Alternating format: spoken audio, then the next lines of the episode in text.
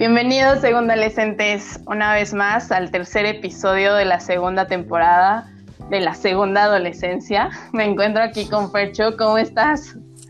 ¿Qué onda, segunda adolescentes? ¿Qué onda, Alic? Este, pues aquí muy bien, este, ya preparado para pues esta sorpresita un poquito más cultural que vamos a tener hoy. Y este, ¿y tú cómo estás, Ali? Muy bien, también muy emocionada. Yo, yo soy fan de, la cultura y el arte y es el tema de hoy. Entonces estamos muy emocionados, eh, también porque traemos a un súper invitado que se los presentaremos en unos minutos. Y este, bueno, vamos a empezar ¿no? a, a platicarles de un artículo que encontramos en la jornada del 2010 que nos cuenta de unas estadísticas en México. Es un poco triste, ¿no? Este, que pues al 48% de los mexicanos no les interesa lo que sucede en la cultura o en las actividades de ese ámbito. También nos cuenta que el 45% de la población nunca ha ido a un concierto o presentación de música en vivo y 67% señaló que nunca ha visto una obra de teatro. 43% de los mexicanos nunca ha ido a una biblioteca y 57% nunca ha estado en una librería o en tienda donde solo vendan libros. Y el 66% jamás ha asistido a una función de danza. ¿Cómo ves, Percho? Está, está bien cañón cuando me compartiste el artículo y empecé a ver los números. O sea, no sé. O sea, no, no, no pensaba que, que, esto fuera la realidad de nuestro país, al menos en el 2010 que lo platicábamos antes del episodio, que no creemos que haya cambiado tanto estos, estos números, tristemente. Y continuando con la lista, este, los últimos cinco datos es que el 53% nunca ha ido a una zona arqueológica o algún sitio de monumentos históricos, cuando pues creo que yo que hay en todos lados, creo que lo puedes encontrar levantando cualquier roca, un monumento histórico. 43% no conoce a un, un museo 86% nunca ha ido a una exposición de artes plásticas, 38% nunca lee los periódicos y 75% de los mexicanos ha ido alguna vez al cine, 76% escucha radio y 90% ve la televisión. ¿Cómo ves, Ali? No, terrible. O sea, la verdad son datos súper duros. O sea, de hace hablamos de ya 10 años, pero tampoco creo que haya mejorado mucho. Y ahora con la pandemia, pues cada vez se vuelve más difícil, creo que esto. Pero pues, pues hay que tener esperanza, ¿no? E intentar que, pues que esto vaya creciendo, ¿no? Que, más mexicanos se interesen por la cultura y justo por eso hoy traemos al gran invitado. Este, pues bienvenido, Emi, ¿cómo estás? Ay, hola, muy buenos días, buenas tardes, buenas noches, querida Lida, querido Oscar. No, pues muchas gracias por haberme invitado. Estoy muy emocionado por participar con ustedes en este podcast, en esta segunda temporada. Ah, pues bienvenido. Muchas gracias, muchas gracias por participar eh, con nosotros y formar parte ahora ya de esta comunidad. Y pues para empezar, cuéntanos, cuéntanos cómo te llamas, a qué te dedicas, cuéntanos un poquito de ti. Este, bueno, eh, muchas gracias por invitarme eh, a este podcast, estoy muy emocionado. Y eh, bueno, me llamo Emilio Medrano, tengo 26 años, estudié la carrera en Artes y Diseño en la UNAM, en la Facultad de Artes. Y hace tres años que egresé, que me titulé, que trámite. este, y bueno, enfoqué mi carrera al ámbito de la cinematografía le di esa salida y bueno, actualmente y desde, desde que salí de la carrera, incluso un poco antes, empecé a trabajar en la industria del cine aquí en México, en toda la industria audiovisual, todo lo que tiene que ver con cine, con series de televisión, con comerciales, documentales. Eh, todo, todo lo que tiene que ver con Qué, qué interesante, Emi. Y, o sea, yo, yo, bueno, yo, para, para que todos sepan, yo conozco a Emi, bueno, los dos, yo creo que igual yo conocí a Emi un poquito antes que Ali, tal vez. Yo conozco a Emi desde quinto de preparatoria, si no me equivoco. Sí, desde quinto de preparatoria. Hace, mucho tiempo. y este, no sé, Emi siempre ha sido, es una gran persona, este, muy, un ser muy interesante. Y yo recuerdo, Emi, que creo que empezaste un poco más como en la fotografía, ¿no? Antes de dar este salto a la cinematografía, creo que empezaste un poco más con la fotografía, o me equivoco.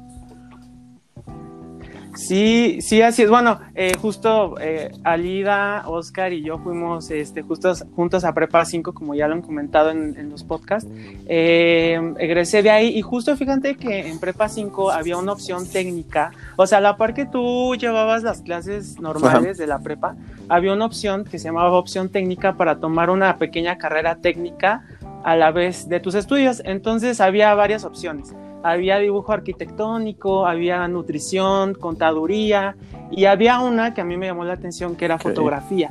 Entonces eh, decidí meterme en ella y ya fue a partir, a partir de esa experiencia que estuvo increíble que yo decidí meterme ya de lleno a todo esto de las artes y las humanidades y después el cine. Pero sí, justamente empecé yo en la prepa con estudios de, de fotografía. Al salir de la prepa salí también con el pequeño título de Em, eh, fotógrafo, laboratorista y prensa. Entonces fue una experiencia muy padre, muy difícil, muy compleja porque pues era ir, no sé, de 7 de la mañana a 2 de la tarde a las clases en Prepa 5, salir, irme a, irme a casa a comer corriendo y luego irme a tomar las clases de foto que eran en Prepa 2 em, y eran, esas clases eran de 4 a 8 de la noche. Y pues era tener tus, sí, era, era muy pesado y era diario, era de lunes a viernes entonces, esto fue el último año de la preparatoria. Entonces, eh, pues eh, eso fue lo que me llevó a esta parte de las artes y por lo que yo decidí. Wow, realmente fue por, o sea, por esa, el bueno, empezó como esa cosquilla de estudiar fotografía y de ahí, o sea, esa cosquilla se volvió más grande y fue lo que hizo que estudiaras arte y diseño. Porque estabas en área 3, ¿no? Perdón, pero estabas en área 3, ¿no? Según yo, la prepa. Sí, justo, justo esa es la historia. Eh, yo eh, por al principio y Alida igual le va a sorprender porque al momento de estar en, la prepa ven que pasamos al último año de prepa y tienes que escoger tu área de tu área. Entonces, este, yo escogí área 3, la de ciencias sociales, porque eh, en mi casa, sobre todo mi mamá me había dicho como, oye, mejor, ¿por qué no estudias una carrera como administración? que el arte y todo, todo este, toda esta cuestión, pues algo más, sea algo más como un hobby. Entonces yo le hice caso, yo me metí a área 3 a ciencias sociales y la verdad sí la sufrí mucho porque pues no era lo que me gustaba más. Entonces eso también me empujó a, a buscar como este pues otras opciones, ¿no? Y justo llegó a mi vida por casualidad porque iba pasando por un pasillo y decía, inscripciones, opciones técnicas. Y yo dije, ¿qué es eso? Y me metí a ver y ya fue que encontré foto. Y lo que siento que fue un salvavidas en mi último año de prepa.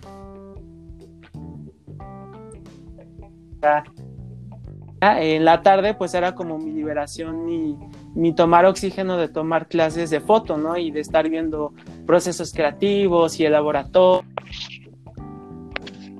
historia de las imágenes, historia de foto, historia del arte. Oye, Emi, este, yo tengo una duda, o sea, que esto del arte no viene desde que eras niño. Eh, fíjate que daba todo esto de pintar, etcétera. A veces hasta mis papás se daban cuenta y decían, ay, como que él tiene esa sensibilidad. Y también de niño era muy sensible.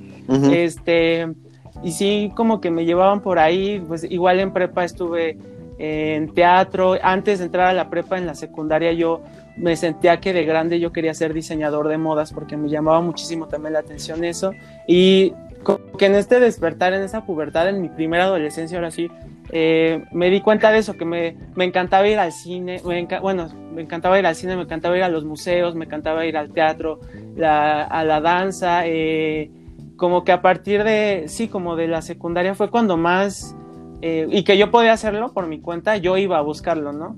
Este, y de hecho de niño, mi, y bueno, esa anécdota también ha de ser que todos los fotógrafos la dicen, pero de niño, eh, de niño a mí me gustaba agarrar la, mi mamá tenía una cámara de fotos guardada en su armario, a mí me encantaba ir a agarrarla, cargada con rollo, era de rollo, y me encantaba tomar fotos de, pues de lo del cojín, me acuerdo que le tomaba a mi hermano menor, a cosas que a mí me encantaba agarrar la cámara.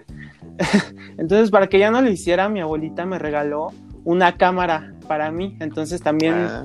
eh, como que son cositas, ¿no? Que ya cuando te haces grande te das cuenta, ah, pues mira, desde, sí, como dices, salida desde muy chico te das cuenta que había cositas que, que te van chispando, que van sacando esas cosas que en el futuro te vas a dedicar. Sí, y es muy cierto, es muy cierto, mí. O sea, yo también, o sea, yo veo como a lo que ahora me dedico como de diseño y, veo hacia atrás y, recuerdo, no me acuerdo si esto lo he contado ya en algún episodio, pero recuerdo que en algún momento, creo que no, antes de escoger ingeniería mecatrónica, este, algún día le pregunté a mi hermano, le dije, oye, pero en ingeniería mecatrónica, él es mecatrónico, le pregunté, oye, pero en ingeniería mecatrónica se hace diseño de máquinas, le dije, yo, yo quiero diseñar, o sea, sí me gusta la parte como de ingeniería, sí, o sea, está padre, pero quiero que haya como diseño en mi vida, ¿no?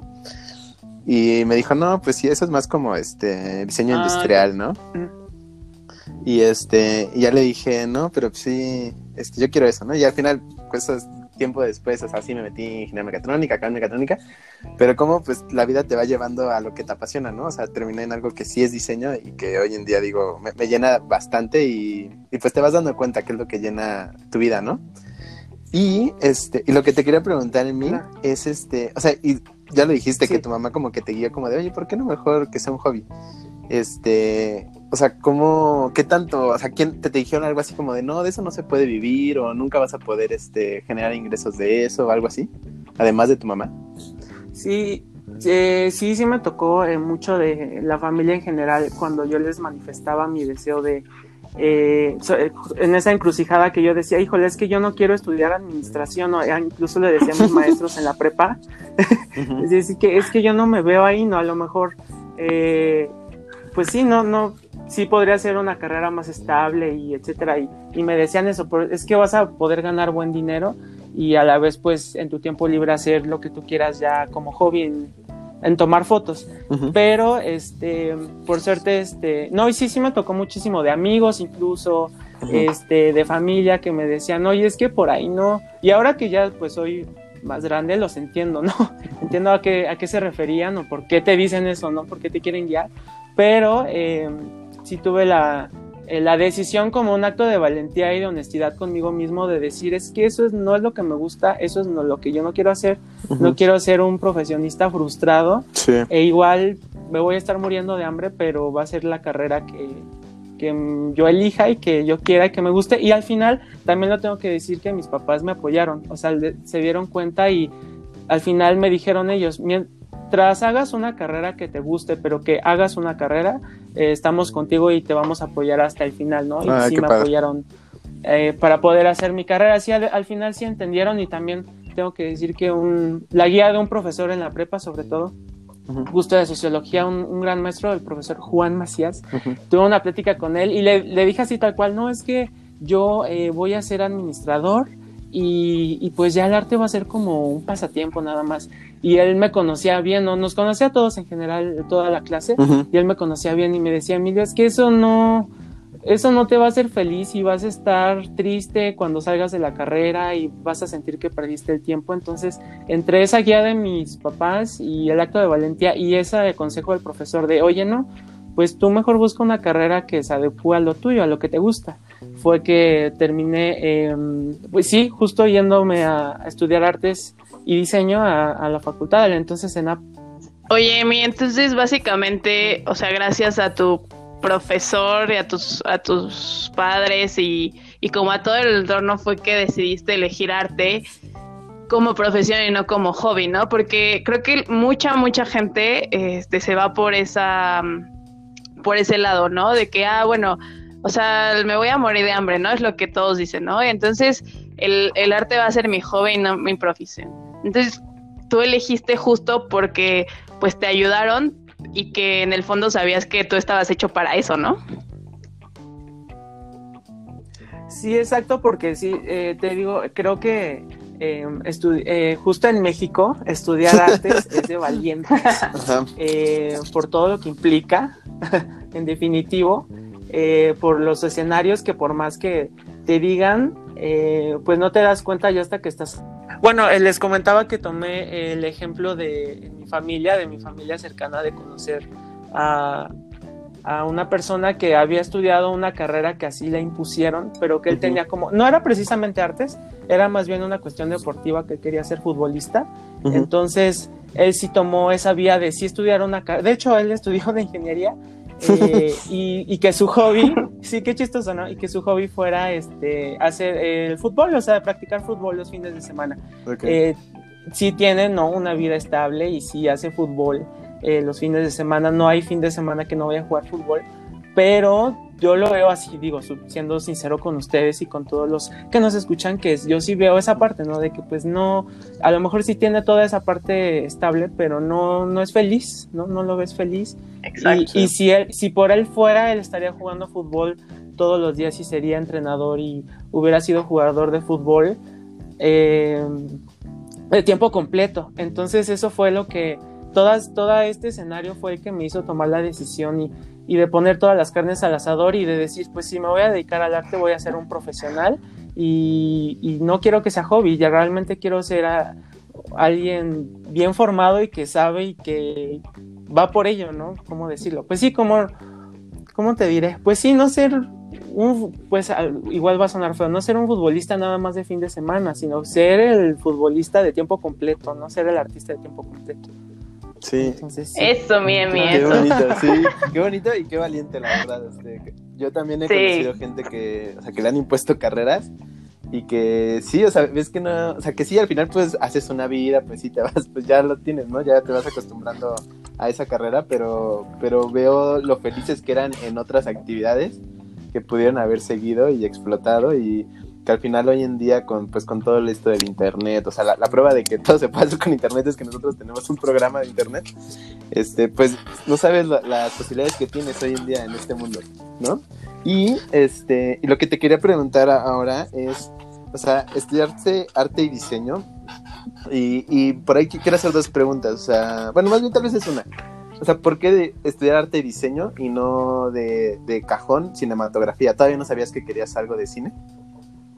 Ya, eh, sí, justo, justo me pasó así. Creo que fue eh, un, todo un proceso de conocerme a mí mismo y cuáles eran mis intereses, porque yo al entrar a la carrera y al salir de la prepa, sabía que yo quería entrar a, la licenciatura para aprender más de foto, pero no me había dado cuenta de esta cuestión del cine. Eso vino después, eh, igual estudiando arte, pues te das cuenta tú, ¿no? De que y en el proceso del estudio te das cuenta qué es lo que te llama la atención, qué es lo que te gusta, lo que no te gusta. Tuve la fortuna de probar varios lenguajes, de estar con diferentes materiales, ¿no? Probar pintura, escultura, fotografía, por supuesto, este, de mm, ver diseño, diseño gráfico, todas estas em, posibilidades que podías, de las cuales te podías agarrar, pero en la carrera, este, justo hubo un punto en el que dije, es que ya se, digo, no, no quiero sonar este fanfarrón, no de decir, es que ya sé todo de foto, no, pero de decir, este, ok, ya aprendí todo lo que podía aprender aquí en esta, en esta universidad de foto,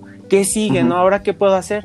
Y ahí fue cuando vino eh, lo del cine, cuando me di cuenta que el cine sería como incluso el paso natural, ¿no? Porque es fotografía en movimiento. Entonces ahí me di cuenta y dije como, wow, eh, el cine como que ya no lo veía solo como espectador, ¿no? Ya lo veía como una posibilidad de, oye, pues yo quiero dedicarme a eso, ¿no? Yo quiero hacer eso. Y, vino eh, sobre todo porque igual tuve la oportunidad de irme de movilidad eh, de intercambio al extranjero, me tocó, me pude ir a Argentina y ah, estando allá Sí, me, fui de movilidad a Argentina, fue una experiencia increíble, increíble, este, pues irte a otro país, conocer gente nueva, estar en una carrera, eh, eh, es, en ese sentido era una carrera de comunicación con materias de cine, lo cual yo buscaba. Entonces, estando allá, empecé a tomar estas clases, ¿no? De guion, de análisis cinematográfico, de ya ver el cine como materia, y nos habían dejado una tarea de ver una película allá voy al cine, la veo y algo pasó, Alida y Oscar, hubo un clic. Eh, la película se llama, la vi, la película se llama Las Maravillas, es de una directora italiana que se llama Alice Rockwell, que de hecho, en paréntesis, ahorita en Netflix hay una película de ella que se llama Lázaro Feliz, Lázaro Felice, que veanla, está increíble. Pero este, era, una, era, una, película de anotadísima. está muy buena. Está seleccionada en Cannes y todo. Este, bueno, vi, esta película y algo pasó. O sea, la vi y dije, wow, yo quiero hacer eso, yo quiero aprender a hacer eso.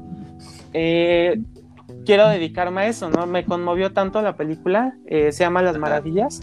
Y ahí fue cuando dije, voy por cine, voy para cine, yo quiero hacer cine.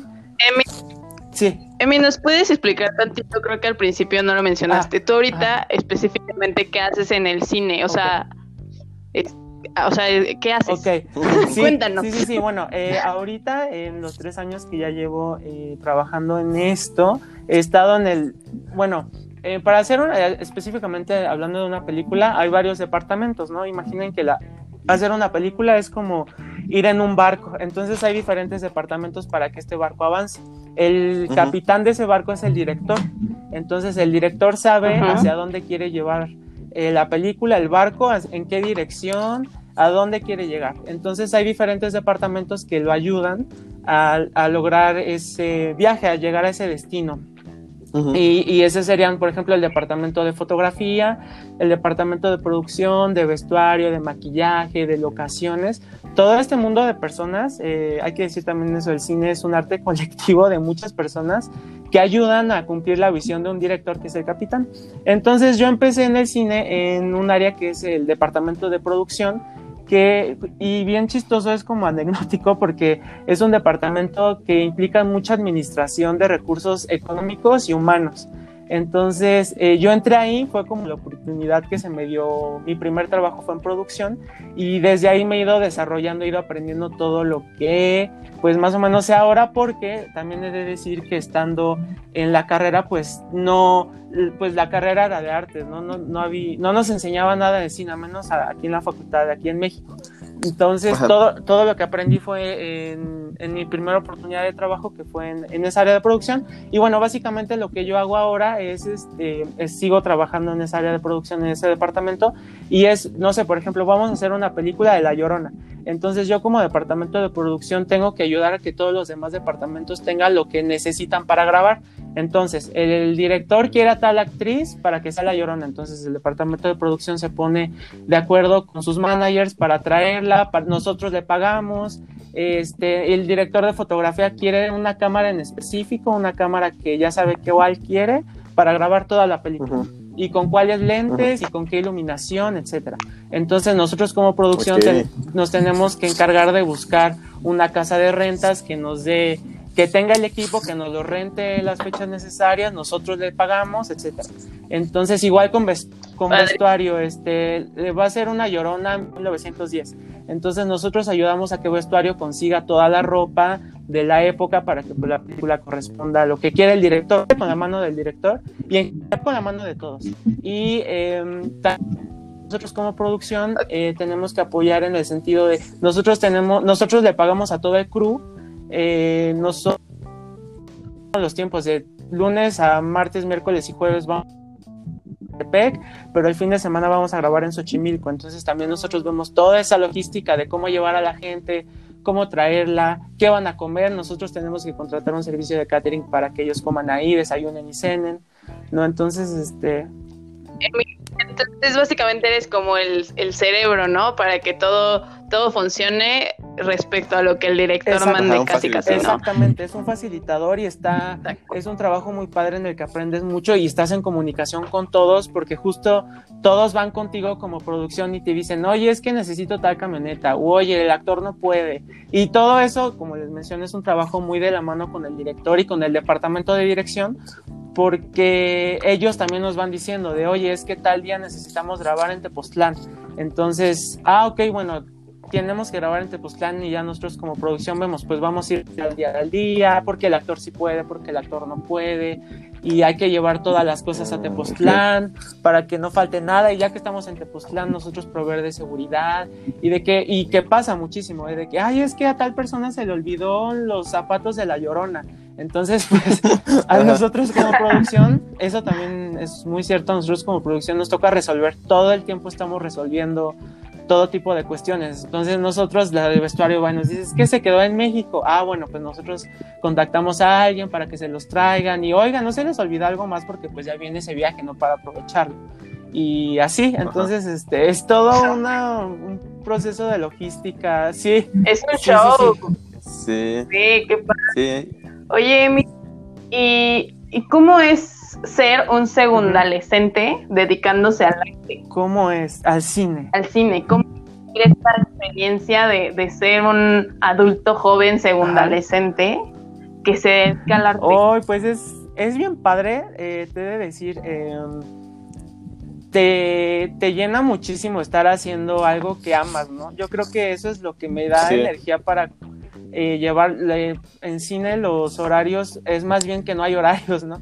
Porque puedes estar grabando de lunes a sábado o incluso si estás grabando un comercial, hablando de audiovisual, si estás grabando un comercial, a veces son tres días seguidos sin parar. O sea, son 48 horas seguidas de estar grabando y que no puedes descansar ni siquiera te da tiempo de irte a bañar, ¿no?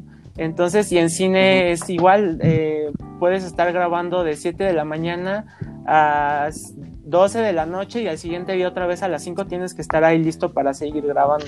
Entonces es muy pesado, implica muchísima energía y yo creo que eh, lo que me llena de energía es justo estar haciendo lo que amas. Es, eh, al igual que mm, estudiar artes es de valientes, pues trabajar en las artes es pues más, de, valientes. sí, de verdad. De verdad que sí.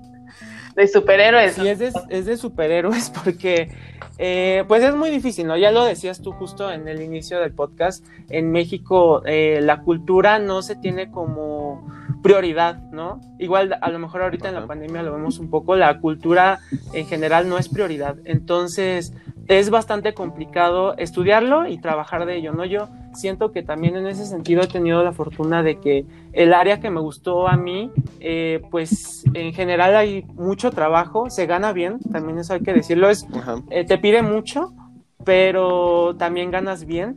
Em, como segundo adolescente también he de agregar que igual como lo he escuchado en los podcasts anteriores, eh, se empieza desde abajo, ¿no? También en ese sentido, en este barco de hacer una película, eh, hay muchos puestos, ¿no? Entonces puedes ser el grumete, el soldado, empiezas como soldado y vas subiendo poco a poco hasta que puedas ser, eh, pues, capitán o director, ¿no? Si es tu interés es ser director o productor con mayúsculas, ¿no? Así el jefe de jefe de todos los jefes este, así con mayúsculas. Entonces, este, ahí así empecé yo, así me tocó mi primer trabajo, empecé, mi primera oportunidad fue desde abajo, así desde ser el soldado y estuvo duro, o sea, realmente estuvo duro y es muy complicado, de verdad, sí, eh, estudiar y trabajar de las artes es bastante complicado aquí en México. No, no inventes, me qué padre, o sea, lo, como te dices, qué valiente y este, o sea, ahí sí, pues, lo, mismo de que empiezas, hay que empezar desde abajo, pues no hay de otra, o sea, pues ir aprendiendo, ¿no? Y ir, ir creciendo y ir teniendo más visión sobre la industria. Y este, vamos a ir a, la pausa y regresamos. Va, va que va. Este, pues aquí regresamos, según adolescentes, hicimos una pequeña pausa para mejorar nuestro audio. Y este, continuando con las preguntas, Emi, este. Sí, señor. Ya, nos dimos cuenta que eres todo un valiente en esta vida.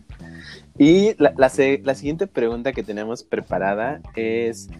Y, creo que va, va, de la mano con lo que venimos platicando, es, ¿crees que hay una, o sea, en, en este mundo de las artes, este, ¿cómo es la presión social? O sea, o sea, como la presión social hacia el crecimiento, a, eso me refiero. O sea, por ejemplo, en, puestos como más administrativos o de una jerarquía como más mm, tradicional, este, pues se busca llegar a ser manager, ¿no? O ser gerente, ¿no? Ese es como el logro, ¿no? Y ya los que son gerentes managers, pues ya son, este, los ves como unos semidioses, ¿no? Que saben mucho sobre su área este, y, cómo sientes que es esta presión, igual no en, todo el mundo del arte, igual y en lo, en, lo que a ti te incumbe, que es la cinematografía, o sea, ¿sientes que todos tienen la presión de querer llegar a ser directores o, cómo lo ves? Sí, pues es súper interesante la pregunta. Mira, siendo en paralelos, igual siendo súper rápido, eh, por ejemplo, en el mundo del arte más eh, dedicados al arte contemporáneo, que son pintores, este, escultores, ¿no? Así hablando de un tipo de arte más clásico, por llamarlo de alguna forma, la presión es, eh, pues, que quieres eh, que te, en primera que expongan tu obra, ¿no? En algún museo, que una galería te represente, que compren tu obra, que se discuta de tu obra, ¿no? Que, que, participes en las bienales, en las ferias, que te inviten, ¿no? A, a programas, ¿no? Incluso de este estilo que, que, que vean tu obra, ¿no? Como artista siempre lo que vas a querer es que vean tu obra y que discutan y que la critiquen, buenas o malas, pero que la critiquen. Entonces, en ese sentido, creo que la presión social estaría por, por ahí, ¿no? Por ahí diría que siempre hablando como de este lado del, pues del trabajo, eh, dices, no, pues es que a tal compañero, a tal artista ya le dieron una beca, ¿no? Ya se va a ir a seguir estudiando artes, o a tal persona ya lo están exponiendo en una bienal, y yo, yo qué estoy haciendo, no, yo no estoy exponiendo. Entonces, en ese sentido, creo que sí, sí hay, ¿no? O sea, definitivamente, en definitiva, la presión social sí hay, y mucha, incluso la presión propia, ¿no? De, oye, pues es que tal persona ya hasta ganó premios con su obra y a mí ni me voltean a ver. Entonces es muy difícil.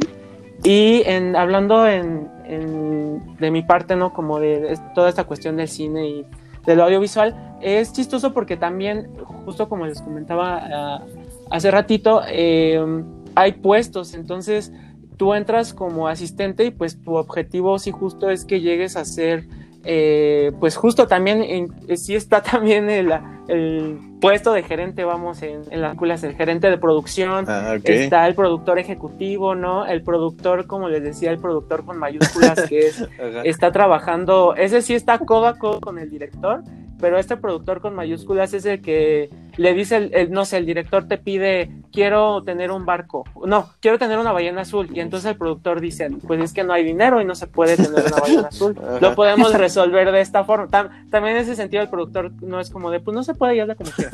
No, el productor está de la mano con el director y le dice, bueno, igual no podemos tener una ballena azul real, pero sí podemos tener una ballena animación y entonces aquí con efectos visuales, ¿no? Entonces trata de resolver.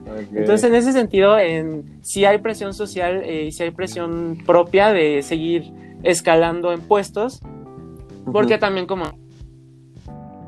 eh, círculos laborales, pues entre más alto estés, mejor ganas. Y sí, en definitivamente sí hay mucha presión. Incluso, no sé, yo les podría contar, llegó un momento en el que yo decía, híjole, es que ya llevo casi dos años solo siendo asistente, ¿no? Solo siendo asistente de producción y ya, digamos, ya, ya domino mi área. Hacer? Ya me llamo a trabajar, eh, ya, ya me la sé y, te sientes estancado porque te siguen llamando para trabajar solo de asistente. Y entonces dices, pues ahora qué hago como para que no me vean así, ¿no? Y entonces ya empiezas a subir poco a poco. En mi caso es como, eh, bueno, eso también agregar en el mundo del cine, eh, como es un trabajo muy, y en general en las artes, eh, los trabajos de arte son sobre todo por proyectos, son, eres un profesionista freelance. Entonces en el mundo del cine te llaman por proyecto.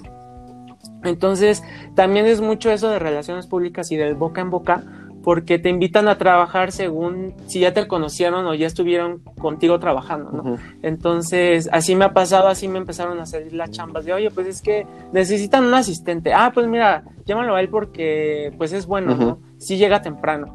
Entonces, así de boca en boca te van llamando, de boca en boca te, si dicen, ay, pues es que sí está comprometido, ay, pues tráetelo. Entonces ya te llevan y empiezas a conocer gente, empiezas a ver personas, te siguen llamando y pues va subiendo poco a poco, ¿no? Hasta que alguien te da la oportunidad y te dice, bueno, pero es que ahora ya no quiero que seas este, el asistente, ahora vente de coordinador, ¿no? O hay veces, a, mí me ha tocado, no me lo dicen, no, no me ha tocado que me digan, te vas a venir de coordinador, pero te dejan las tareas que son de un coordinador. Entonces te to y está padre porque te toca enfrentarlas y dices, oye, ahora pues ya no estoy haciendo estas otras actividades de asistente, ahora tengo más responsabilidad. Exacto, es algo nuevo, ahora tengo más responsabilidad y pues rífate, ¿no? Ahora sí que aviéntate al ruedo y, y, hazlo bien para que pues sí digan, ah, pues sí, lo hace bien como coordinador, hay que llamarlo. y, antes de salir de, ese tema, quería preguntarte otra cosa. Este, o sea, ¿sientes que o sea, el tener un trabajo freelance es necesario tener más pues como más planeación en tu vida y como más orden por no tener como un ingreso pues tan constante o seguramente constante? Sí, claro, eso es un tema nodal. En general, siento que trabajar de las artes, eh, por, todo lo que ya platicamos, se complica más justo por eso, porque como los trabajos son por proyecto, no tienes esta estabilidad que un trabajo en una empresa te puede dar, ¿no? Y más sobre todo porque pues como artista no puedes ir a una empresa y decir, ay, soy artista visual, este. no está, no está buscando artistas. Pues es muy difícil, ¿no? Eh, en serio es muy, muy difícil porque también lo ves, ¿no? Pues es que para que haga un perfil de LinkedIn, si las empresas que están buscando ahí eh, trabajadores, pues no van a buscar artista visual, ¿no? Es, es la dinámica muy diferente. Entonces sí, eh, aprendí a la mala, ¿no? Aprendí a la mala que en primera tienes que ahorrar, ¿no? En, en esto del cine tan ahorita puedo tener tres películas seguidas y no descanso y no tengo vacaciones porque son seis u ocho meses de trabajar y trabajo duro pero luego hay veces en el que y eso me lo decían desde que empecé a trabajar me decían lo único bueno algo de lo malo de este de esta industria es que hay veces que no hay proyectos y estás parado sin trabajo dos o tres meses. Y yo, ay, sí, ¿cómo crees vas a estar detenido tanto tiempo? Y ya, y sí me tocó vivirlo, ¿no? De que no es que no te llamen porque no seas bueno, no es que no te llamen por X o Y razón, sino porque no hay proyecto. Entonces, si no hay proyecto, pues sí te toca administrar tu, tu dinero para sobrevivir todo Más ahora con la pandemia, ¿no? Trabajo, ¿no? O sea, todo se paró. Y claro, y más ahora con la pandemia. claro, todo estuvo parado así de, o sea, fue bien triste. Yo estaba trabajando en una serie de televisión gigante, así, en mi primera serie más cara, así, con todos los juguetes. Lo que quisieras. Todos los actores, éramos, sí, éramos más de 100 personas trabajando, padrísimo. Este, fueron seis, ocho meses de, hacer la primera temporada de la serie. Ya se tenía comprometido grabar la segunda y tercera temporada. Entonces todos estamos súper felices porque íbamos a tener trabajo seguro un año y medio seguro. Entonces, con lo de la pandemia, alcanzamos a terminar solo la primera temporada y la segunda y tercera temporada se cancelaron. Entonces, pues ahí sí nos tocó de chin, pues ahora sí aguantarnos, ¿no? Y, y pues sí, justo, eh, no, no desilusionarte y no decepcionarte ni para nada, pero pues mantener la mente arriba, la, la frente arriba y seguirte preparando, ¿no? Porque también en ese sentido, pues aprovechando ese tiempo de, pues tomas cursos, tomas talleres, este, lees todos esos libros que tenías pendientes. Oye, y, bueno, y tocando este tema, ¿no? De, cómo está este, el cine con esto de la pandemia y todo esto, quiero que nos cuentes un poco cómo está el cine en México actualmente, qué está pasando y cómo se ve el cine mexicano fuera del país. O sea, estas dos cosas. Ok, claro. Ay, qué bonita pregunta. Eh, y aparte es algo muy bonito porque es algo que, siempre estás reflexionando contigo mismo, platicas como en tu círculo de ese trabajo, pero no lo puedes compartir como con ah, Qué bonito. Se me hace muy valioso. Eh, sí, mira, les voy a contar la percepción que yo tengo de lo que he platicado justo en esos temas. Eh, en México se tiene la idea de que el cine mexicano solo es el cine de ficheras de los 70s, de los 80s, que suelen hacer este, estos actores, eh, mm, pues no sé, como por ejemplo Eugenio Derbez o Marta Gareda, que eh, pero como que la gran mayoría del público mexicano, de los espectadores mexicanos, cuando les dicen cine mexicano, tienen estas dos ideas en la cabeza, ¿no? Y dicen, ay no, o hay una, una película en la, en la cartelera, ay no, porque seguro va a ser ese tipo, o va a ser bien feo, o va a ser una comedia que no me satisfaga. y hay esta frase, ¿no? Hay una frase que, que si Marta y Gareda no se desnuda, no es película mexicana. Exacto.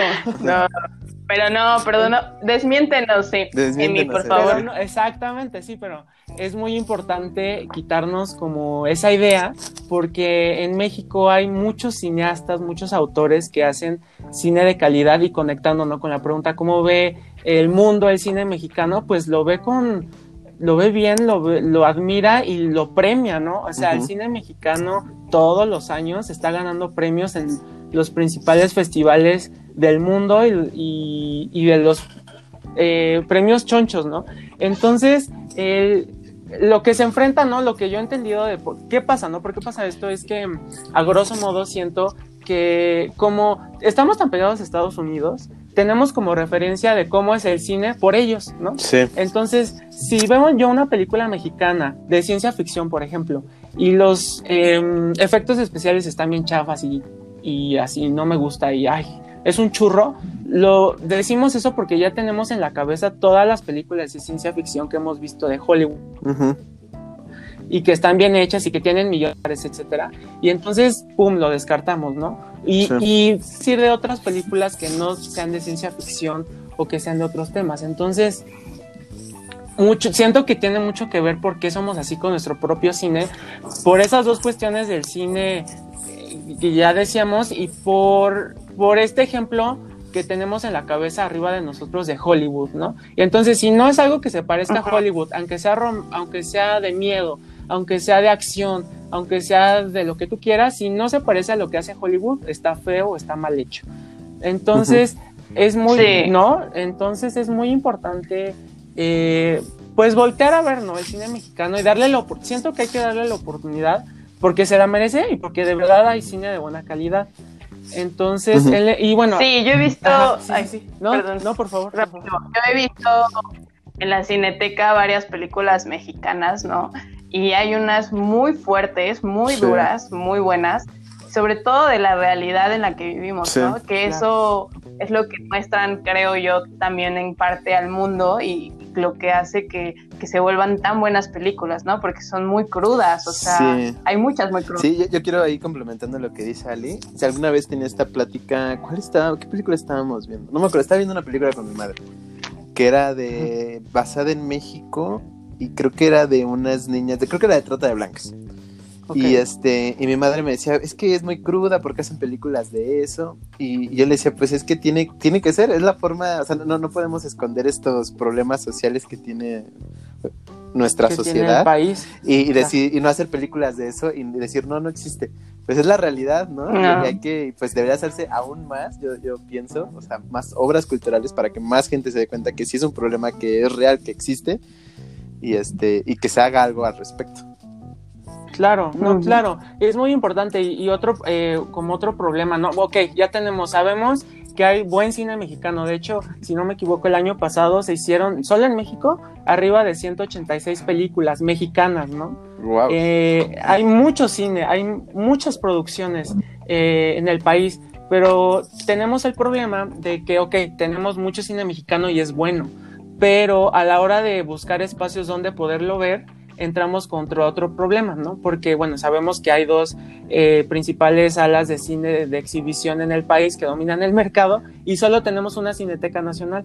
Entonces, pues cómo compites, ¿no? ¿Cómo com- compites contra tiempo sala le llaman cuando no sé, viene el último estreno eh, de verano de Hollywood y que le dan 12 salas de un cine aquí en la ciudad Sí, Wow. ¿no? contra una sola sala de una película mexicana que es muy buena y entonces pues obviamente toda la gente va a entrar a esa sala si bien poquita entra a la sala de la película mexicana, ¿no? Y por suerte en ese sentido también la cineteca se ha vuelto, eh, le llaman la catedral del cine mexicano, el faro del cine mexicano porque ahí podemos ir a ver todo este tipo de cine que no es eh, pues de ese estilo, ¿no? Que es más eh, de arte, más de autor, más en cine mexicano, incluso sin ser de autor, cine de arte, cine mexicano, podemos irlo a ver a la cineteca y cine de otras latitudes que no corresponden solo a grandes producciones. Entonces ese es otro problema, esa es otra cuestión que también tenemos que conocer, eh, pues que no hay, no hay muchas salas de cine donde verlo. Ahora, eh, eso es una situación, pero por suerte, ¿no? Tanto las plataformas digitales, Netflix, Amazon, están proyectando estas películas mexicanas muy buenas y están llegando a más gente, ¿no? Apenas yo también pensaba, es que el- a lo mejor el cine, igual y eso es feo, pero a lo mejor el futuro del cine va a ser, eh, pues sí, en, en pantalla, no en tu casa, porque pues ahí sí hay lugar, o sea, ahí sí lo puedes ver, o sea, ahí sí puedes acceder a él, ¿no? Está este, Sí. como dicen, como dices Oscar, esta película, igual ya la vieron, este documental de las tres muertes de Marice- Maricela Escobedo, eh, pues justo es un retrato cruel y bien cañón de la violencia contra las mujeres y de cómo es el país, ¿no? O sea, ahí estás Ujú. viendo, es, es casi Ujú. como presunto culpable, solo en, en esta cuestión de los feminicidios. Eh, y puedes verlo a un clic, ¿no? O sea, lo puedes ver en Netflix, lo pueden ver en más de 190 países y tan fácil como verlo en tu compu o en tu sala o en tu cuarto, a un clic estás, ¿no? A diferencia Sí. de que, por ejemplo, si hubiera estado en la cineteca, obviamente mucha gente la hubiera ver, pero no el mismo número de que toda la gente que ya la vio en plataformas, ¿no? Sí. Entonces es algo también que para concluir sería, siento que ahorita el cine mexicano y el cine en general está en esta crisis el cine por el COVID y ahora todo el cine va a estar en, en plataformas digitales y cuáles son las ventajas y desventajas. La ventaja es esa, ¿no? Que ahora la gran mayoría, porque no todos tienen Netflix, también hay que decirlo, pero la gran mayoría puede verlas a un clic. Sí, cierto. Y que está cañón, ¿no? O sea, pues lo, mismo que, o sea, ya, estamos facilitando que, sea más, mm, que haya más acceso para la gente al arte, pero pues la gente o, los, pues sí, la, gente en general, la población general mexicana no, no consume arte, ¿no? Entonces, está cañón. Sí, es, es, es, eso, sí, justo, creo que es en el clavo, porque aún así, es bien chistoso, aún así, estando películas mexicanas muy buenas en Netflix, eh, la gente no las ve, ¿no? Y a lo mejor prefiere ver otras cosas, ¿no? Hay tantas cosas que ver en ese catálogo, pero aún así tiene esa resistencia de, ay, no, es que es mexicano, me voy a aburrir, o va a estar feo, o toca temas que a lo mejor no quiero ver ahorita, pero que lo veo diario en los periódicos, ¿no? ¿Y para qué quiero verlo otra vez en el cine o a través de una película? Entonces sí hay mucho por hacer, igual hablando de la cineteca, este trabajo también es muy bonito mucho, no conoces mucho. Eh, y si ahorita estamos grabando en Oaxaca, en las costas, a las comunidades afrodescendientes mexicanas, mañana tenemos que irnos a Tijuana a grabar a una pareja de inmigrantes en el muro. Así de contrastantes y que les digo eso porque ya me pasó, estamos en Oaxaca y dos días vámonos hasta Tijuana a grabar este, a una pareja inmigrante. Entonces es padrísimo porque ves dos, dos Méxicos súper diferentes, ¿no? Y, y aprendes y, y ves el, trabajo del documento padre. Eh, ah, bueno, pero volviendo al tema, este, conoces mucho y me ha tocado estar en estados eh, de provincia donde no hay, ni siquiera hay salas de cine, ¿no? Ni siquiera hay que puedas irte a ver una película y si hay, solo hay estas grandes producciones de millones de dólares y pues sí pensé justo todo lo centralizado que está aquí pues, y que solo hay una cineteca, ¿no? Y que está al sur, incluso aquí en la Ciudad de México. Está aquí en la ciudad la cineteca y está al sur. Gente va, ¿no? No, no va mucha. Entonces, este, pues es como todo un reto, todo un panorama, y así pasa, ¿no? Hablando de las artes en general, eh, estamos hablando del cine, pero en general del teatro, de la danza, de las artes visuales, eh, pues es la música. Pues ya regresamos a un adolescente, tenemos aquí un problema técnico, pero, este, siguiendo con las preguntas, este, pues de las últimas preguntas que te queremos hacer, Emi, y a ver ¿qué, ¿qué, nos dices. Este, ¿por qué crees que el arte sea tan importante en la educación y vida humana, en el crecimiento de un ser humano? ¿Por qué crees que sea importante? ¿Por qué crees que, que bueno, yo creo que todo ser humano de una forma u otra busca, pues, el arte? El arte, las manifestaciones. Eh, ay, qué bonita pregunta. Ahora tengo miedo porque no sé si la puedo contestar bien. No, pero... Em, es opinión, opinión. es, opinión. Mira, para mí eh, siento que es em, o debería de ser una prioridad en todos los sentidos porque... Ay Dios. Pues como... Pues sí, como persona bueno, a ver, voy a empezar como desde el lado del cine. Eh, a todos nos encanta escuchar historias, ¿no? A todos nos encanta eh, adentrarnos a otro mundo, a otra atmósfera, a otro lugar, a otra sociedad con otros, con personajes diferentes, que se enfrentan a problemas diferentes a nosotros, que viven cosas a lo mejor diferentes, pero que a la vez, al momento de verlo, te das cuenta de o percibes cosas de ti mismo, ¿no? O te das cuenta de que esos problemas que él se enfrenta o ella se enfrenta son los mismos problemas que yo tengo y cómo él los resolvió y cómo a partir de ver otra realidad yo puedo ver la mía, ¿no? Con otros ojos. Entonces, eh, siento que el arte en general, en todas sus manifestaciones, es súper importante para todos porque ah, te hace humano, ¿no? Te, te recuerda que eres humano, que eres una persona y que vives en una sociedad y que no eres un robot, que no eres solo un, un aparato que puede levantarse a la misma hora todos los días, trabajar, comer, ir al baño y dormir. Y al siguiente día lo mismo, ¿no? Tal vez un poco un, ejemplo burdo como, como Calamardo, como Calamardo en, Villa Calamardo, ¿no? Que, y que todos los días es la misma rutina y la misma rutina y la misma rutina y escuchas lo mismo y ves lo mismo y pues terminas convirtiéndote en una especie de androide, humanoide, robot sin sentimientos y no, o sea, nosotros todos, las personas, tenemos emociones y tenemos sueños y necesitamos del arte para que, igual súper romántico, bien burda mi frase, pero eh, necesitamos alimentar el alma, el alma, ¿no? El alma no se alimenta de, pues, ¿qué te puedo decir? De solo estar eh, viendo publicidad, ¿no? O de solo estar comprando cosas. El alma se alimenta de algo más.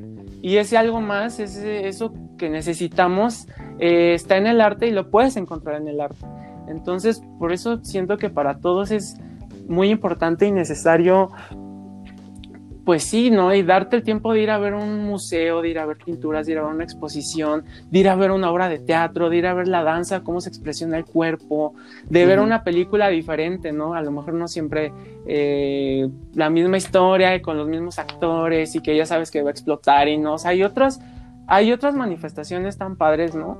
Eh, que puedes ver y conocer. Hay tanto en el mundo que ver que es hasta obligado decir, pues ábrete más, ¿no? Conoce más.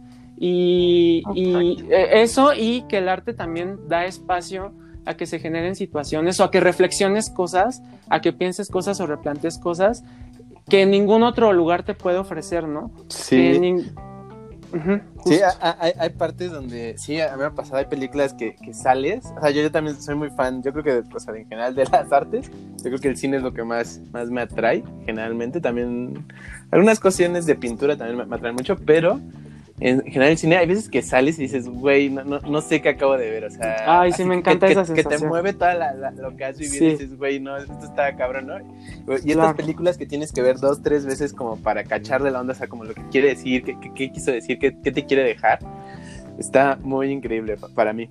Y, este... Y, y, eso, y aquí quiero hacer, este, hablando de esto mismo, ¿no? Como de, pues, de, que la gente, pues, vaya más a a conocer este arte, que se anime para intentar cambiar esos datos que dimos al principio, que se anime, quería preguntarte si nos pudieras dar como algunas recomendaciones de cine, algo así interesante. Ok, ay, qué padre, este, ¿qué les podré decir que vean? Em, pues es que hay tanto que ver, eh, pero, por ejemplo, una película a mí que me, así como, como dices, Oscar, que me sacudió y que salí del, de la sala y dije, que acabo de ver? que De que entras, igual han exagerado, pero después de que la ves ya no eres el mismo. sí, totalmente. Es que de veras, ¿no? Sí, sí hay esas películas que te cambian la forma de ver o de, o de verte a ti mismo, que dices, wow. Y entonces, esa película es una película rusa. Este, y se llama, ay no, no me, no me puede ser así que se me va a olvidar. A ver, tranquilo. La película se llama, Ah, sí, ya me acordé. En inglés se llama eh, Come and See y en español sería Ven a ver.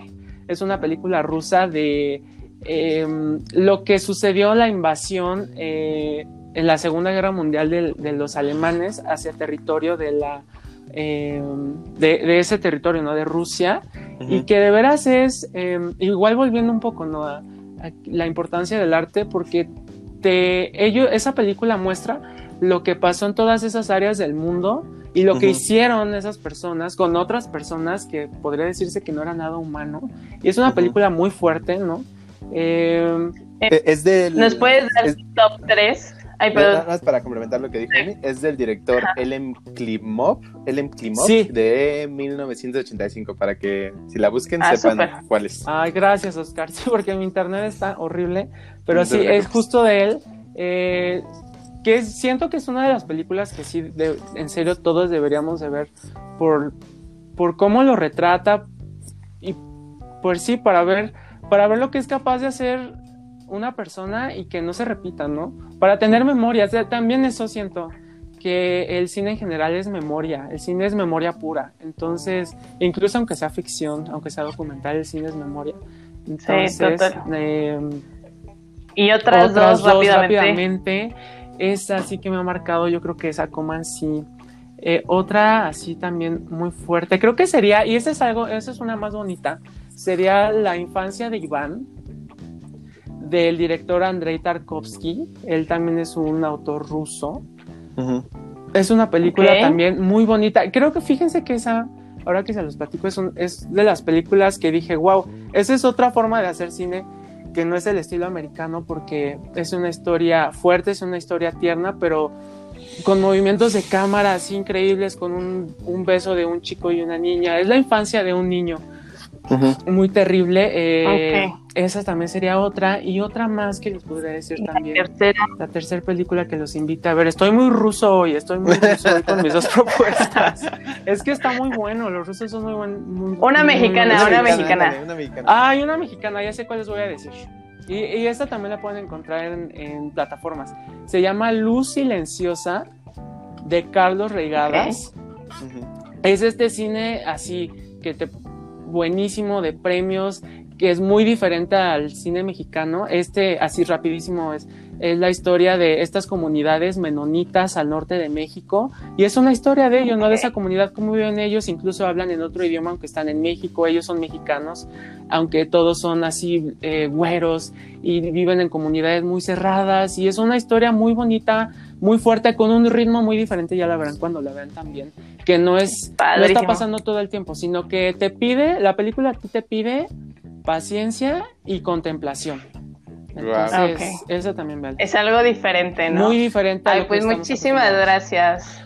Gracias, Emi. Pues hemos llegado al final del, episodio y queríamos que les dijeras unas palabras a nuestros segundalescentes eh, en general y también a aquellos que se dedican al arte o que se quieren dedicar o, en general, ¿no? Hablar sobre un poquito el arte y que les dediques unas palabras. Ay, muchas gracias. Bueno, pues muchísimas gracias por habernos acompañado esta, en esta emisión de Segundo Adolescentes. Estoy muy feliz, espero les haya gustado mucho. Y yo les diría eso que incluso aunque no sean en el área de artes, pero que sean valientes y francos consigo mismos de tomar el camino que de verdad les apasiona, que de verdad les guste y que ese va a ser el correcto, ¿no? Y que a la larga sí vas a ser feliz y además te van a pagar por hacer algo que amas, que creo que ese es un...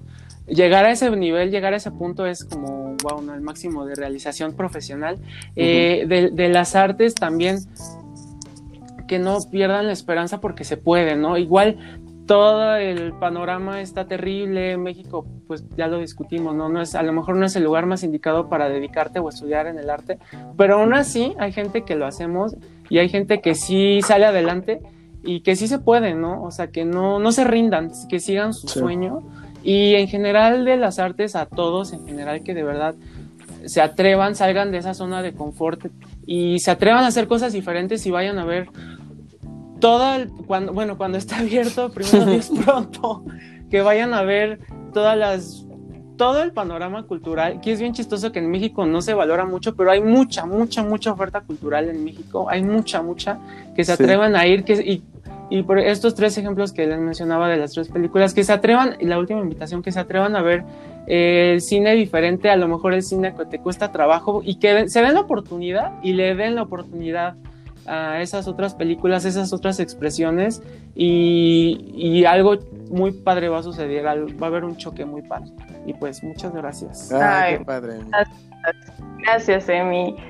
Fue un honor tenerte en nuestro, en nuestro podcast. ¿Y tú, Percho, qué te llevas del día de hoy? Este, no sé, estuvo increíble decirle a Emi otra vez que muchas gracias por, por animarse a venir aquí a hablar de, pues yo siento que, exacto, que muchos tenemos esta idea de que no se puede vivir del arte en este país, pero aquí un ejemplo, sí se puede. Y exacto, lo mismo, este, lo mismo que, muy parecido a lo que dice a mí, creo que, creo que vale más la pena a dedicarte a lo que te apasiona, o sea, dedicarle, meterte al 100% a eso, que tal vez al principio no se ve tan prometedor o una vida tan espléndida como, como otras profesiones, pero lo que yo le diría a todos los secundaristas allá y tal vez adolescentes que, están viendo si se meten como a, algo o a otra cosa, es este, pues todo es difícil, ¿no? O sea, todo te va a costar este, llegar a, tener una vida estable o tener más ingresos o la realización profesional, todo va a ser difícil, en cualquier carrera va a ser difícil. Así que mejor que sea difícil en algo que te apasiona y en algo que, que aunque sea difícil podrías desvelarte y puedes seguirle dando y te llena el alma. Este, y creo que me llevo eso, creo que me llevo también mucho de que sí está cañón, sí es para valientes en este país, pero, pero también veo como este rayito de luz, por lo mismo de que pues veo a alguien que lo ha logrado, que, que ha logrado crecer y que ha logrado vivir del arte. Y creo que es algo increíble, creo que es un país lleno de, de misterios y de milagros, pero, pero hay estas luces al final del túnel que, que se demuestra que sí se puede hacer muchas cosas en este país. ¿Y tú, Ali, cómo te vas este día? Pues yo muy, muy agradecida, igual con Emi. Eh, este, es una persona que, que, nos puede inspirar a todos, ¿no?